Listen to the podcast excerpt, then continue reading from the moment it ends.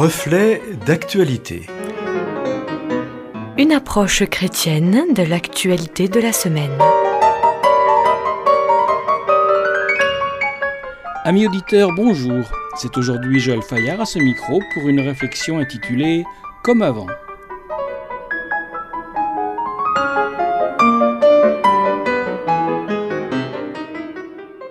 Lorsque les difficultés s'accumulent sur nos vies, lorsqu'elles durent dans le temps, lorsque, comme on le dit familièrement, on ne voit pas le bout du tunnel, il peut arriver que dans un soupir de lassitude, on se laisse aller à prononcer une expression telle Ah, comme si tout pouvait redevenir comme avant. Cette période de pandémie qui traverse le monde, l'Europe et la France, n'échappe pas à cette règle avant l'arrivée de la maladie et son expansion, après ces différentes étapes où l'on a commencé d'abord par compter le nombre de personnes contaminées, puis de personnes décédées des suites du virus par dizaines, puis par centaines et même par milliers, on a subi des restrictions de plus en plus sévères allant jusqu'à ce fameux confinement de près de deux mois.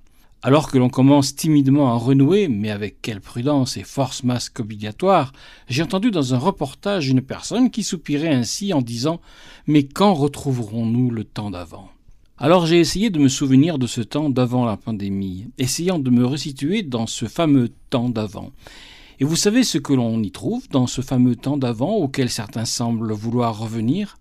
Rappelez-vous, nous étions en pleine crise de protestation contre le gouvernement qui voulait réformer la répartition des retraites.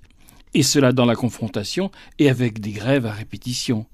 Et cette crise des retraites venait juste de succéder à une autre, celle des Gilets jaunes, qui d'ailleurs était toujours en cours avec leur fameux slogan Ce qui nous importe, ce n'est pas la fin du monde, mais la fin du mois. Oui, un événement chassant l'autre, il peut arriver que le temps suivant étant au final pire que celui vécu précédemment, on en vienne à regretter le temps d'avant. Lorsqu'une situation évolue et se dégrade, il est humain de vouloir revenir à la situation antérieure. Et ici, c'est bien afin d'échapper au temps anxiogène de la pandémie que fait référence à cette phrase du retour en arrière. Il y a quelques jours paraissait dans l'hebdomadaire Valeurs Actuelles un article intitulé Juliette Binoche, Pierre Ninet, Nicolas Hulot, Les pétitions creuses des VIP, l'autre épidémie qui nous guette. Et l'auteur se moquait de ces alertes qui font circuler listes et pétitions pour que des prises de conscience se fassent et que l'on cesse de ne penser qu'en termes de futur immédiat afin de la remplacer par une vision plus large qui engloberait le monde dans son ensemble, dans sa fragilité. En somme, concevoir le monde avec le respect que l'on trouve énoncé dans ce proverbe attribué aux Amérindiens. Nous n'héritons pas la terre de nos ancêtres, nous l'empruntons à nos enfants et aux générations futures. Car revenir comme avant, pourquoi pas? Mais ce serait pour remonter à quel temps? Quel avant?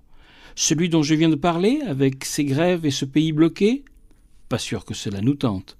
Mais alors plus loin encore Au début de l'ère industrielle peut-être?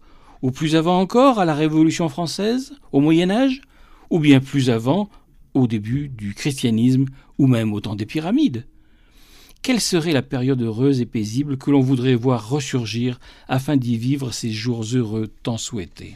Cette propension à vouloir revenir comme c'était avant appartient bien à la pensée humaine. Souvenons-nous de ce cri poussé par le peuple hébreu à peine sorti de l'esclavage en pays d'Égypte.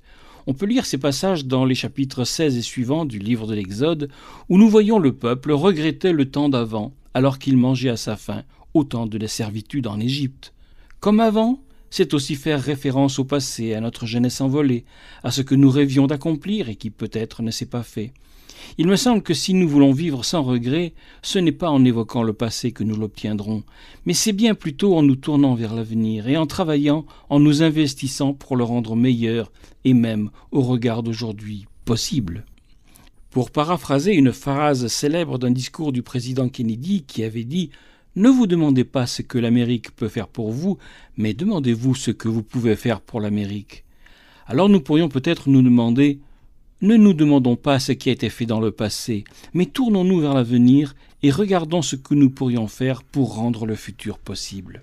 Il y a sûrement des enseignements à tirer du passé, mais plutôt que de souhaiter y revenir, peut-être pourrions-nous imaginer inventer un futur plus heureux et surtout plus égalitaire, car Puis-je être vraiment heureux dans l'opulence si à l'autre bout de la planète une autre humanité meurt de faim?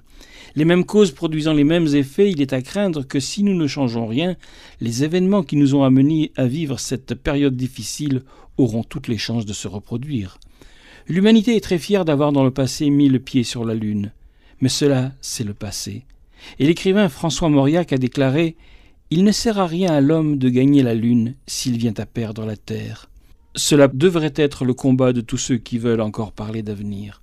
Alors, et sans regret pour le passé, je préfère me tourner vers l'avenir pour être parmi ces faiseurs d'espoir.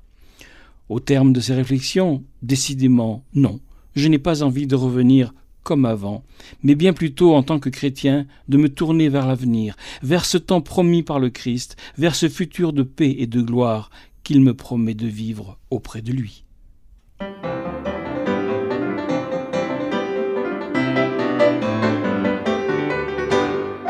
C'était Joël Fayard à ce micro pour une réflexion intitulée Comme avant. Une chronique que vous pouvez retrouver en téléchargement audio sur notre site internet et un texte qu'il vous suffit de nous demander. Écrivez-nous, nous vous l'enverrons. À bientôt!